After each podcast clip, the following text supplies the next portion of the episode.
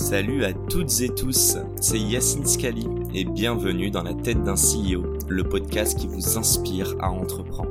Je vous propose tous les lundis une conversation authentique avec des entrepreneurs et des figures hyper inspirantes pour, je l'espère, vous permettre à votre tour de réaliser tous vos projets et impacter notre société positivement. N'hésitez pas à vous abonner au podcast et nous dire ce que vous en pensez en commentaire. Sans plus attendre, je vous souhaite un excellent épisode. Golem, il y a 7 ans. Qu'est-ce qui s'est passé dans vos têtes? Déjà, est-ce que c'est Guillaume qui est venu te voir ou est-ce que c'est toi qui es allé voir Guillaume? Est-ce que vous étiez perdu de vue? Euh, J'aimerais bien que tu me racontes l'histoire humaine et le vrai storytelling de comment s'est créé Golem. Alors, on, travaillait encore, il y a eu une transition douce, euh, parce qu'on on travaillait déjà sur notre projet Adéquanet à l'époque. Ouais. Euh, Adéquanet, au bout d'un moment, est devenu euh, ce qu'on a est devenu Idéquanet. Simplement, on s'est rendu compte qu'on ne possédait pas cette marque et qu'on allait prendre un nom. on allait prendre un nom. Euh, Bonjour Linky. Ok, on avait le droit, voilà. on s'en est rendu compte de nous-mêmes, donc on n'a pas eu de problème, mais voilà. et, et, lié à ça, moi à cette époque-là, donc j'avais terminé mes études d'épithèque il y a à peu près un an et demi avant. Et euh, on s'est regroupé à trois, euh, donc euh, Guillaume et moi, mais aussi Thomas Solignac, qui, était cofondateur de, Golem avec nous, pour monter Golem, qui a démarré un, peu en projet qui était aussi lié à cette agence, avec un mhm. plan qui était d'utiliser les fonds de roulement de l'agence pour développer le projet de startup. Donc quand tu parles de projet de startup, là c'est un produit scalable que tu crées, ensuite tu vends à je ne sais combien de clients, versus créer des missions à répétition euh, sur la partie agence. C'est ça. Et donc là, c'était donc c'est là qu'est né Golem. Donc euh, le nom golem.ai a été trouvé par euh, par Guillaume à l'époque justement dans ses compétences marketing. Et il a pas mal d'histoires autour de ça sur le fait que le, golem c'est un peu le premier robot dans l'histoire humaine. Allez, je peux je peux être honnête, je valide plus ce nom que les deux autres des deux autres boîtes d'avant, mais c'est pas grave. Et Guillaume valide aussi. Donc c'est une créature liée au langage, etc., etc. Et c'était un peu la suite d'un projet de fin d'études euh, sur lequel on était justement avec, avec Thomas. Ok. C'était quoi, quoi l'idée? Euh, alors au début, c'était plus orienté assistant vocal. Euh, dans tous les cas, il y avait toujours cette notion de langage qui a toujours été présente, de vraiment comprendre le langage humain. Même si les premières versions qu'on avait construites dans le projet euh, étudiante étaient plutôt spécialisées sur le fait de comprendre un ordre, comprendre une demande. Donc à l'écrit plutôt ou à l'oral quand même?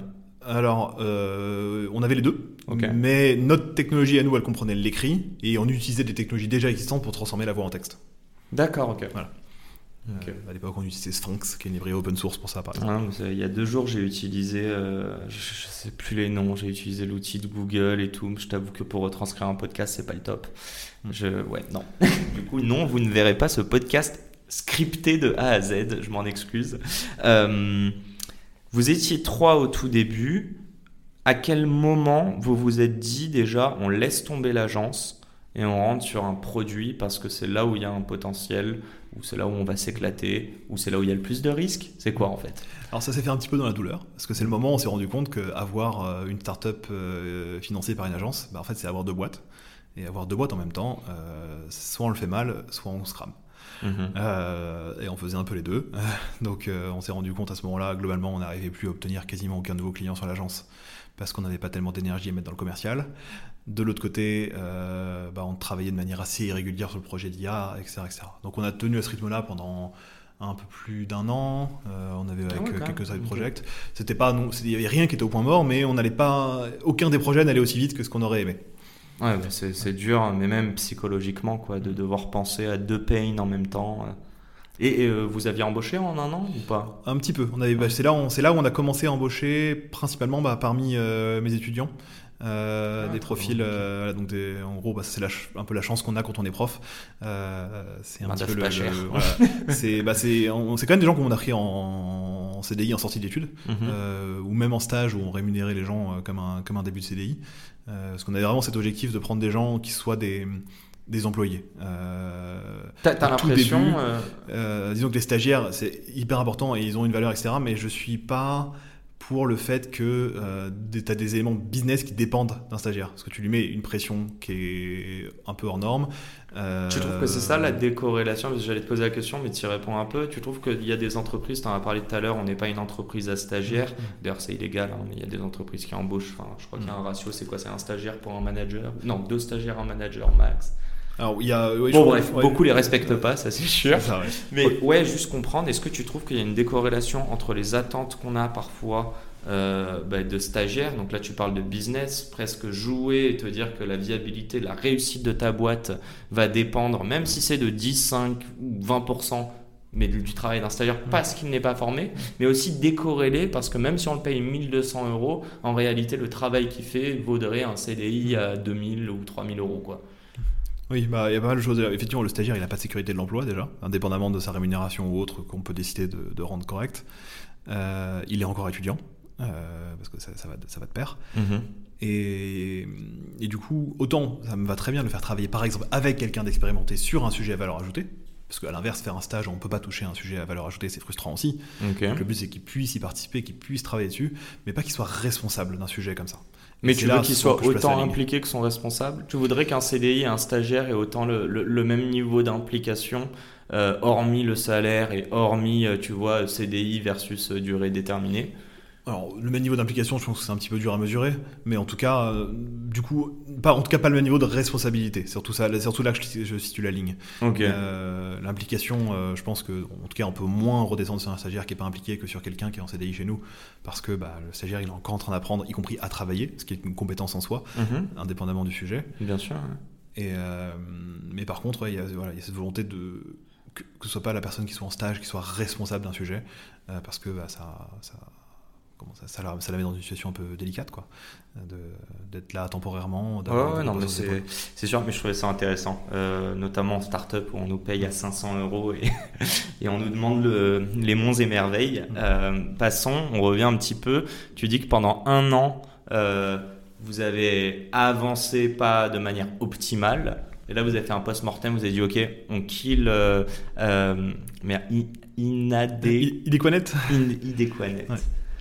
Eh, pas facile à retenir. Non. Mais euh, C'est pas, pas, un- pas un excellent nom. Guillaume n'était pas derrière, c'est pour ça. Ah Non, ouais, euh, pour, pour en revenir, du coup, c'est quoi la suite? À quel moment euh, Golem, on se dit on double down dessus? Et, et d'ailleurs, bah, je vais te poser la question après, mais je crois que tu as commencé en tant que CEO, ensuite tu es passé CTO, c'est ça? En fait, quand on avait cette époque-là, euh, un peu hybride, alors déjà on n'utilisait pas le jargon startup, donc légalement j'étais président. Euh. On n'était pas, on, avait presque, on, on- on revendiquait presque de pas être une startup euh, euh, à ce moment-là. Finalement, on s'est quand même un peu plié au modèle startup et on a à ce moment-là, on a un peu réorganisé notre, donc on a gardé un peu notre notre triumvirate de direction Mhm. comme on l'a fait là. On avait euh, donc euh, Thomas euh, qui est devenu CEO à ce moment-là, qui était un très bon speaker, etc. Donc on a un peu décidé qu'il soit notre figure de proue à l'extérieur, qu'il soit en train Makes de, voilà, qui représente l'entreprise de, de manière visible. Euh, moi qui suis devenu CTO, à la fois, bon, dans cette période-là, on a quand même clôturé nos projets web, etc. Et en parallèle, du coup, lancer un peu les prémices de notre plateforme qui est devenue aujourd'hui ce qui est la, la console golem.i et, et le socle pour nos produits. Et Guillaume, qui a confirmé son rôle de plein temps sur euh, communication, marketing, etc. etc. Ok, donc là, vous avez ce trio. C'est quoi l'ambition? Est-ce que vous avez l'ambition d'aller lever des fonds Vous avez l'ambition de, de, de- de recruter du monde dans la première année qui arrive Ouais.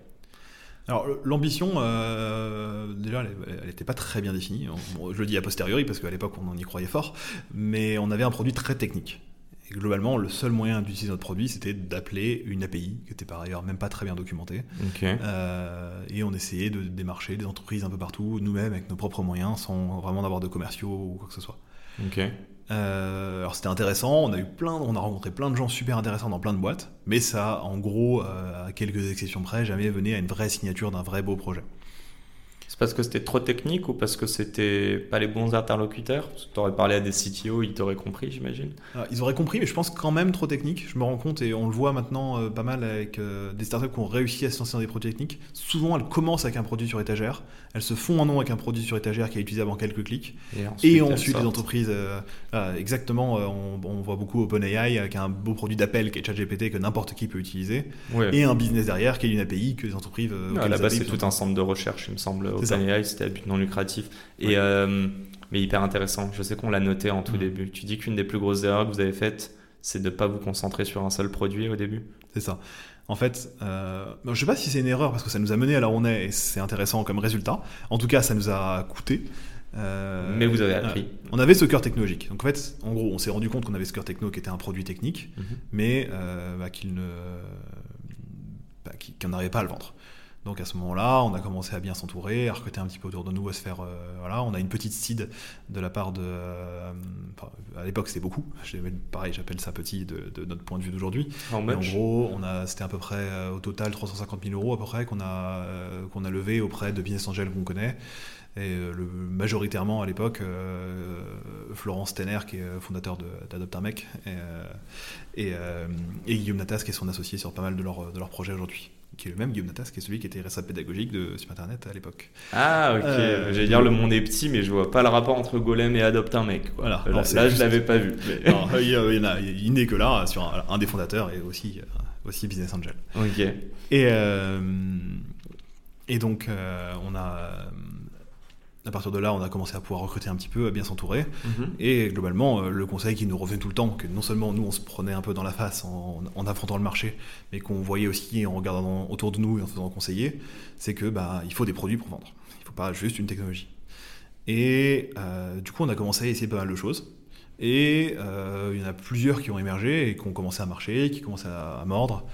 Euh, et donc, euh, en fait, en faisant ça, on a travaillé pendant, je dirais, à peu près deux ans à développer des produits un peu en partenariat avec des clients. Euh, L'idée, c'est de trouver idéalement trois, parfois deux, parfois seulement un prospect intéressé et on développait le produit un peu en lien avec lui. Donc l'idée, c'est que lui nous achetait un peu moins cher que ce qu'on imaginait sur le long terme. Après, tu Il voulais revendre son- le produit à d'autres clients. C'est ça. Il avait son, il avait son mot à dire sur le produit. C'est proof of concept.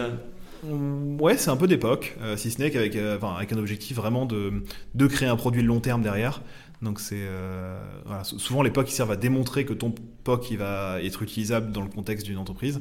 Mhm. Là, c'était plutôt, on essayait de créer un produit qui correspondait aux besoins de clients réels. Ok. Et c'est intéressant, on avait par contre, euh, du coup, on est arrivé à un stade où on avait euh, en gros 5 produits et, et un petit peu de clients sur chaque produit. Euh, Il y avait un produit qui était utilisé que par un seul client. J'allais dire, il y a des produits qui étaient utilisés. Enfin, tu vois, t'arrivais à faire de l'upsell euh, cross-produit. Euh, un petit peu, on en a eu quelques-uns. Euh, on a un, un client, un client qu'on aime beaucoup qui a utilisé plusieurs de nos produits, qui est Manutan par exemple, une, une grosse boîte de, qui fait de la vente de matériel. Ok. Euh, et on a, au fur et à mesure, on a fait en sorte de, voilà, de- d'essayer de, de cross-sell et de upsell. Et autant on arrive pas mal à upseller sur un seul produit. C'est un bel- une belle chance qu'on a, c'est que nos clients sont contents des produits qu'ils utilisent. Donc en général, à partir du moment où on a un client, on le garde longtemps et, euh, et souvent il va étendre son périmètre avec nous au fur et à mesure qu'il travaille avec nous. Par Sauf contre, que. voilà, ça, voilà. il y a bien un nez dans l'histoire. On est aussi arrivé à un moment de croissance où on s'est dit, ok, si on veut tenir la course, il va falloir qu'on rentre un peu dans le système startup, qu'on commence à lever des fonds, qu'on commence à, à grandir, etc. C'est quand la Euh, première là Quand tu parlais de 350, c'est après cette première année C'est ça doit être 2000, euh, 2000, fin 2018, je pense. 2018, 2023, donc il y a 5 ans. Ouais, Ouais, donc un Ouais. an après que vous vous êtes dit, ok, là on fait un vrai produit. euh, Enfin, 5 produits, mais vas-y. C'est ça.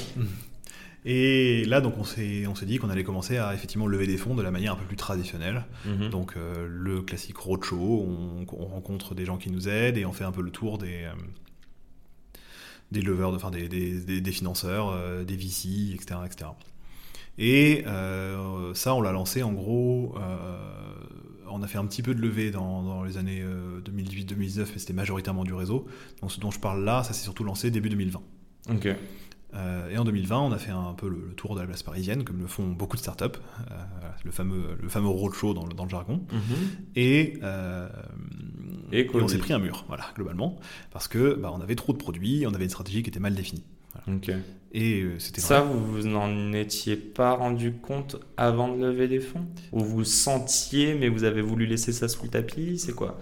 Honnêtement, j'irais presque dire qu'on était content de ce qu'on avait. Euh, C'est-à-dire que et on- plusieurs personnes nous avaient déjà dit attention, vous avez trop de produits, c'est pas bien, etc. Mais euh, c'était maîtrisé plutôt. On avait quand même, euh, voilà, chaque produit était plutôt maintenu, plutôt en bon état. Euh, et ça nous avait fait vivre jusque-là. Donc on, on y croyait, on avait un peu le biais de bah, ça a marché jusqu'ici, pourquoi ça continuerait pas? Et alors, en vrai, on commençait à en faire les frais, de, de- de par le simple fait, typiquement, qu'on a eu besoin de lever. On n'était pas non plus, dans- on n'était pas, dans- on n'était pas rentable ni en phase en- de le devenir. Donc, euh, Le besoin de lever, c'était un trou de trésor, il n'y avait plus d'argent. alors c'est pas encore un trou de trésor, euh, parce que Mais on- anticipé, regardait, mais voilà, c'était euh, voilà, un jour il y en aurait eu un en tout cas. Ouais. Euh, heureusement, on n'a pas eu besoin de lever avec un couteau sous la gorge, que j'ai connu d'autres startups le faire, et c'est- des situations qui sont difficiles. Mais on, voilà, on, a, on, on a levé en, en, en disant, ok, on a, on a une stratégie, on veut la faire grandir. Mais globalement, avoir 5 produits dans une équipe de, de 20 personnes comme on était à l'époque, c'est trop. je- je- avec le recul, je le constate d'autant plus. Mhm. Et du coup, euh, globalement, à peu près tous les gens qu'on a rencontrés à l'époque euh, ont refusé d'investir chez nous. Donc on a fait un peu euh, ce choix de, de réduire, de restreindre un petit peu euh, le, la volumétrie de produits qu'on avait chez nous. Non pas simplement pour pouvoir lever des fonds, mais parce que en fait on a eu des très bons arguments en rencontrant euh, ces différents interlocuteurs. Qui, euh, je sais qu'il y a des gens qui aiment beaucoup critiquer les VC, mais effectivement, c'est quand même des gens qui rencontrent des dizaines et des dizaines de startups tous les ans. Mhm. Donc, ils ont un petit peu d'expérience de, de ce qui se passe sur le terrain. Donc on a suivi pas mal de feedback qu'on a reçu, à la fois d'eux, mais aussi d'autres personnes euh, dont on a pu se rapprocher autour de nous. Et on a fait en sorte de, de réduire et de se spécialiser un petit peu. Et euh, on s'est spécialisé à cette époque-là sur deux produits principaux, qui étaient InboxCare, qui traite les messages entrants, et DocChecker, qui euh, analyse les documents. Ok, donc, euh, ouais, donc mais c'est que de l'écrit, c'est plus d'oral, et ça Dans reste tous les du cas, ouais, NLP. C'est ça, Ok, Natural Language Processing. c'est ça. Merde, te l'ai dit en plus, je vous l'ai dit. Je vais oublier une question à un moment. Bon, bah, c'est ce moment-là. Euh, ben non, je l'ai oublié. Du coup, c'est pas grave. Enchaînons, euh, enchaînons Golem. Euh, il me semble que donc là, vous n'avez pas réussi à lever. Par contre, vous avez fait un pivot, qu'on peut dire. Mhm. Vous avez réduit le nombre de, de produits. Est-ce que à ce moment-là, je pense que l'enjeu c'était là pour le coup d'avoir des clients sur les deux produits et qui Mhm. utilisent les deux. Vous avez réussi? Bon, sinon on se parlerait peut-être pas aujourd'hui. Mais... Oui, on a, plus, ça, ça a plutôt, ça a plutôt bien réussi. Mhm. Donc ça a permis deux choses. Un, ça a permis euh, effectivement d'un peu d'industrialiser l'entreprise. Euh, L'idée, c'est qu'en fait, euh, concrètement, la manière dont ça s'applique, de passer de 5 à 2 produits, c'est que ça a une conséquence très positive qui est que nos produits deviennent suffisamment matures avec l'investissement qu'on fait dedans pour qu'on n'ait plus besoin de faire intervenir des développeurs à chaque nouveau client. Donc d'avoir un vrai produit sur étagère. D'accord. Ça, c'est euh, beaucoup de startups le vivent. Souvent, on se présente à l'extérieur comme ayant des produits sur étagère, bien avant de les avoir réellement. Ce qui fait que. euh, Tu on- veux dire que c'est Quand tu vends, tu avais besoin de, de, de- de mettre de la main-d'œuvre en gros pour qu'il y ait tout un onboarding, euh, Mhm. une installation aussi de tout l'outil chez, le, chez le client? C'est ça. Il y avait ça, il y avait toujours une fonctionnalité qui n'était pas comme le client voulait, on acceptait de les changer parce que bah, on n'avait pas, on connaissait pas forcément très bien le marché de notre produit, Du coup, donc pas on voilà. Ok. Donc autant on est une boîte d'intelligence artificielle, donc on a toujours cette phase de setup qui a tous les projets d'IA Mhm. sur la, la connaissance métier. Mais par contre, l'idée c'était au moins de plus avoir besoin de de développeurs. Et qui- donc qui, qui interviennent à chaque, à chaque projet et qui soient, du coup, en gros, que ces développeurs soient spécialisés spécifiquement sur le produit. et, enfin, genre, Ouais. Je suis Ouais. curieux là. Ouais. Du coup, Et du coup, et, et- et pardon, parallè- parallèlement à ça, euh, Ouais. ce sujet aussi de, de levée qui a fait que du coup, on a pu revenir voir les VC avec une nouvelle stratégie plus claire, euh, basée sur deux produits, et réussir cette fameuse levée de fonds euh, qui s'est clôturée toute fin 2020 et annoncée début 2021. Ah ouais, donc en de- gros, vous avez fait un pivot, mais vous n'avez pas forcément relancé. Vos... Vous avez dit que vous alliez vous Mm. concentrer sur deux produits, mais est-ce que déjà ces deux produits que vous alliez vendre ou mettre sur l'étagère, comme tu disais, bah, est-ce qu'ils étaient sur l'étagère déjà ou pas? Ou est-ce qu'il fallait les redev Pourquoi Allez, je vais te poser Mm. une question horrible. Mhm. Pourquoi les VC qui ont dit non au début, et j'imagine que, ils vous ont, que ceux qui ont investi fin 2020 vous ont dit non début 2020 Pourquoi ils ont investi selon toi? Euh, je pense qu'on a démontré une capacité à, à scale, comme on aime bien dire euh, dans les startups, quoi. Vraiment, on a vraiment une capacité à grandir euh, en, avec des produits qui du coup répondaient à un besoin. Il y a une Mhm. vraie analyse marché qui a été, qui a été faite cette fois-ci en disant ok, il y a ce pain, pain- il y a ce pain point là dans plein d'entreprises auquel on peut répondre avec ce produit-là et ce produit-là. On en garde quand même deux et pas un seul parce que euh, il y avait cette capacité, euh, cette capacité un peu complémentaire. On savait que les entreprises à laquelle on en vendait un pourraient assez facilement nous acheter le deuxième a posteriori. Euh, donc voilà, donc ça, ça permet. En gros, on a- en fait, on est devenu plus clair, pour le dire basiquement. D'un seul coup, ça devenait intelligible d'expliquer Golem. Et je le voyais, hein, parce que même à un dîner de famille, j'ai jamais pu expliquer à ma famille ce qu'on faisait à l'époque. Alors Et que aujourd'hui, j'y arrive. Ouais, enfin même à post Mm. 2020, c'était déjà plus clair. C'est ça. Alors, on a encore, on va y venir, on a encore affiné les choses plus Bah, euh, dans, dans le futur. Voilà. Mais en tout cas, déjà, on a fait cette levée de fonds au début 2021, euh, qui est bien passée. Alors, du coup, c'était aussi une levée de fonds qui a eu lieu pendant le Covid, donc ça a rajouté euh, le bruit qu'on pouvait connaître. Mais factuellement, je, je, je, dois être humble là-dessus. on a eu plus de difficultés de par la définition de notre propre stratégie à l'époque que dans le que vraiment que pour définir que pour réussir à lever dans un contexte Covid globalement. Et, juste une petite chose, tu vois, je suis en train de regarder mes notes et j'ai noté annonce de la levée, ça attire des vautours. Euh, tu peux m'en dire un peu plus là-dessus On s'en était parlé du coup? C'est plus une expérience euh, personnelle que professionnelle. Ouais, bien sûr. Mais en gros, on a, effectivement, on a annoncé cette levée de 5 millions et ça, ça mène à un truc assez marrant qui est euh, vécu de manière différente par différents entrepreneurs à qui j'ai pu en parler. mais globalement, il y a un moment où, bah, quand on affiche sur Twitter, sur LinkedIn ou autre, qu'on a levé un, montant qui dépasse le million, il y a plein de gens qui ne nous ont pas parlé depuis 6, 7, 8 ans qui reviennent nous voir en mode Hey, comment ça va euh, et qui cherchent souvent, qui cherchent un peu des opportunités, etc. et qui n'ont pas vécu 2020 à tes côtés. Euh, entre, j'imagine que ça a été des montagnes russes émotionnelles euh, pendant 12 mois. Quoi. Bah, y a toujours, je pense que l'entrepreneuriat, c'est toujours beaucoup d'ascenseurs émotionnels, que ce mhm. soit les levées de fonds, le commercial, les capacités de développement. Voilà, on, passe d'une super annonce à un truc qui marche pas, à un truc qui marche. et le but, c'est que l'ascenseur monte plus que ce qui descend. Hein. Mais, et tu gères comment ces vautours? Bah, honnêtement, euh, je pense que souvent le plus facile, c'est juste de, répondre gentiment, mais de d'écarter un petit peu le sujet euh, quand c'est vraiment ostensible que c'est l'intention. ça peut mener à des problèmes un peu plus subtils sur des gens qui sont très bienveillants, qui veulent travailler avec toi, qui veulent t'aider. mais malheureusement, même des gens avec des bonnes intentions peuvent un petit peu nous, nous, nous, coûter parce que bah, déjà, juste le simple fait de recevoir des conseils de 10 personnes différentes, par exemple, peut faire que bah, on sait plus trop où donner la tête. Savoir faire le tri. Ouais. Il faut avancer. Euh, ah, S'il y a un truc qui est important dans une startup, c'est d'avancer dans une direction euh, et pas dans cinq. Ça, tu l'as bien compris. Ouais. Donc, et on, on, le voit autant sur les produits que sur les conseillers que sur plein d'autres. Euh, et en plus de ça, bah, on a toujours affaire à des gens euh, qui. Enfin, personne ne connaît aussi bien sa propre boîte que les personnes qui y travaillent. Euh, c'est sûr. Et en particulier les fondateurs. Alors ça peut créer des biais, hein. Mhm. on peut ne pas se rendre compte de certaines choses. Bah, justement, là tu parles de l'art de bien s'entourer. Mhm. Mais tu dis que pendant un an, on vous a dit, on vous l'a répété, cinq produits, les gars, ça va pas marcher.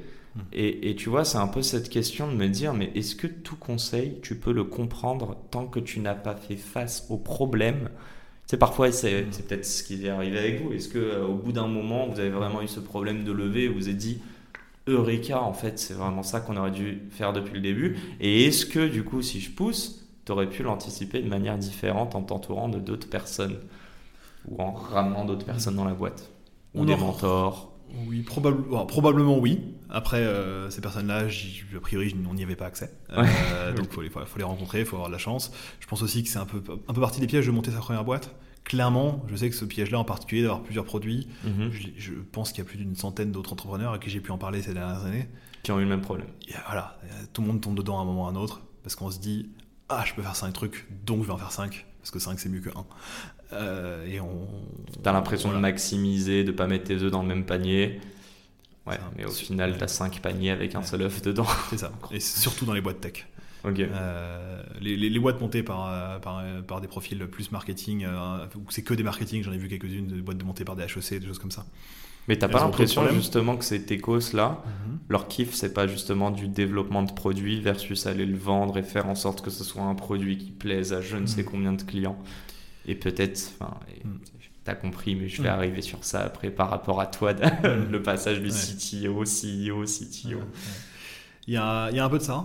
Euh, je pense. Euh, j'ai pas l'impression, en tout cas pas consciemment, qu'on ait, qu'on été là, parce qu'on a toujours cherché vraiment à se développer commercialement. Et on avait plutôt l'impression que ce choix de plein de produits était un bon moyen de se développer commercialement. Euh, et en fait, bah, au fur et à mesure qu'on redescendait sur l'action, on se rendait compte qu'en fait, bah, quand on parle à un client avec tout un catalogue, c'est beaucoup plus dur que de lui vendre quelque chose quand on lui vend une offre claire qui est une chose à laquelle il peut dire oui ou non. Voilà. Donc c'était un peu le, ce, ce, point dur là où qu'on avait du mal à voir, je pense. Avec, ouais, euh, parfois, il vaut mieux que ce soit binaire et question fermée. Et du coup, j'enchaîne, mais euh, j'aimerais parler, là, qu'on prenne quelques minutes, si ça te va. Ça touche déjà à sa fin, c'est passé vite. Mais euh, tu prends plus de plaisir en tant que CEO ou en tant que CTO je sais que c'est dur, hein, mais de manière objective, parce que ça a été des moments différents de la boîte. Aujourd'hui, vous êtes deux, avant, vous étiez trois. Donc, il y a aussi tout ça où je me dis, à quel moment tu prenais le plus de plaisir et est-ce que est-ce que c'est un modèle particulier chez Golem qu'un CEO peut aussi être CTO et vice-versa? Bah, En fait, c'est en fait, il y, a, en fait, il y a un sujet dur là-dedans qui est la notion de fondateur, en fait, qui est le sujet important de tout ça. Mhm. C'est que euh, on, est, on était trois cofondateurs dès le départ, et il y a toujours cette notion de diriger l'entreprise à plusieurs qui est restée présente. C'est un choix dans une entreprise, c'est pas forcément un bon choix que je, je vais, je vais ni le recommander ni dire que c'est une mauvaise idée. C'est quelque chose qu'il faut organiser dans, quand on monte une boîte. Euh, et Ça faisait coup- partie de votre valeur un peu. c'est ça, ça fait partie de notre valeur. On a monté le projet euh, à trois au début. Euh, Il y a d'autres personnes qui, ont travaillé autour de nous dans cette période-là. Mhm. Il y a toujours ce, no- ce noyau dur qui était resté. Et c'est ça aussi qui fait qu'on peut un peu avoir ces changements de poste. Et il n'y a pas forcément de notion de changer de, de passer de CEO à CTO, etc., auquel je pourrais donner une réponse générique. C'est quelque chose qui était faisable dans le contexte de, de Golem. En l'occurrence, on a été pendant longtemps un CEO tech et un CTO tech aussi. Mhm. Euh, ce qui a rendu le- l'organisation de la boîte assez compatible avec ça. Et toi, tu- Et- tu, kiffais plus quoi du coup toi Euh, Euh, Sans mettre le nom, Ouais. est-ce que tu kiffes fédérer des gens parce que je prends le côté un peu prof et pédagogie? Est-ce que tu kiffes la vente? Est-ce que tu kiffes lancer un nouveau projet et carrément passer de euh, une feuille de route aux premières lignes de code? J'aime bien le changement en fait. Euh, J'aime bien euh, que mon métier ressemble pas aujourd'hui à ce qu'il était il y a six mois. Et d'ailleurs, je pense que c'est un, un des points clés d'entrepreneuriat en général. Clairement. Parce que, à l'inverse, si on a envie d'avoir le même métier tous les jours pendant deux ans, l'entrepreneuriat n'est pas une bonne solution. Donc, euh, honnêtement, je ne saurais pas dire ce que j'aime le plus, que j'aime juste bien le fait qu'il y, ait des- il y ait des changements. Euh, quand j'étais CTO, euh, j'étais déjà très impliqué dans l'activité commerciale parce que ça me plaît, parce que de toute façon, on vend un produit technologique, on est classifié dans le jargon, dans les jargons startup comme une deep tech, et que du coup, le CTO, il a aussi un rôle de présence à l'extérieur pour montrer un petit peu Bien sûr. la réalité de ce qu'on fait quand on discute avec les interlocuteurs techniques chez nos prospects et nos clients. par Ouais, il exemple. porte l'innovation. C'est ça. Et du coup, euh, ça, ça rend, globalement, ça rend le- le- la- transition euh, faisable. Mhm. Et c'est venu aussi euh, avec du coup ce qu'on a fait en 2022. Donc 2022, c'est l'année, même si c'était pas terminé, c'est un peu l'année post-Covid, on va dire, où vu que la France a mis en place beaucoup de mécanismes pour protéger les entreprises pendant le Covid, c'est le moment où beaucoup des difficultés économiques sont arrivées. Et comme tout le monde, plus on tard, a fait un petit peu les frais. Heureusement, on s'en est quand même bien, bien sorti. Mhm. Mais ça a quand même mené à ce sujet de on a deux produits, est-ce que c'est pas encore trop? Ah Euh, Et donc là, on a décidé un petit peu de, on a réfléchi un petit peu à tout ça. Et euh, j'ai porté cette stratégie justement de, de vraiment focaliser sur un seul produit. Euh, et c'est dans ce contexte-là qu'en fait, que j'ai pris le, le poste de, de- de CEO. Donc on a travaillé sur la transition avec euh, mon prédécesseur Thomas sur ça. Et Mhm. en gros, on l'a lancé l'été dernier. Et à ce moment-là, j'ai pris le rôle de, de CEO et euh, on a fait le choix, euh, encore une fois, dur d'arrêter quelque chose. Euh, parce que choisir, c'est renoncer. Euh, L'expression un petit peu, un peu bateau, mais, qui Mais reste bien très vrai. très très vrai. Euh, sur laquelle euh, voilà, on a décidé de vraiment focaliser sur notre produit Inbox Care, qui est notre produit qui est le plus euh, cohérent avec le marché aujourd'hui. C'est-à-dire que bah, y a des flux de messages de partout, il y en a de Mhm. plus en plus. Toutes les boîtes reçoivent des milliers, parfois des dizaines ou des centaines de milliers de mails par jour dans certains cas. Euh, ou de messages entrants de toutes formes, des tickets, des questions de support, des achats, des demandes de devis, enfin, tout ce qu'on peut imaginer. En fait, c'est parfait. La- ça me rappelle la question que j'ai oubliée tout à l'heure. Et c'est la fin de cet épisode. Si cet épisode vous a plu, n'hésitez pas à nous soutenir en nous mettant 5 étoiles sur les plateformes, en vous abonnant évidemment et en nous laissant des commentaires. C'est hâte de vous retrouver la semaine prochaine. Ciao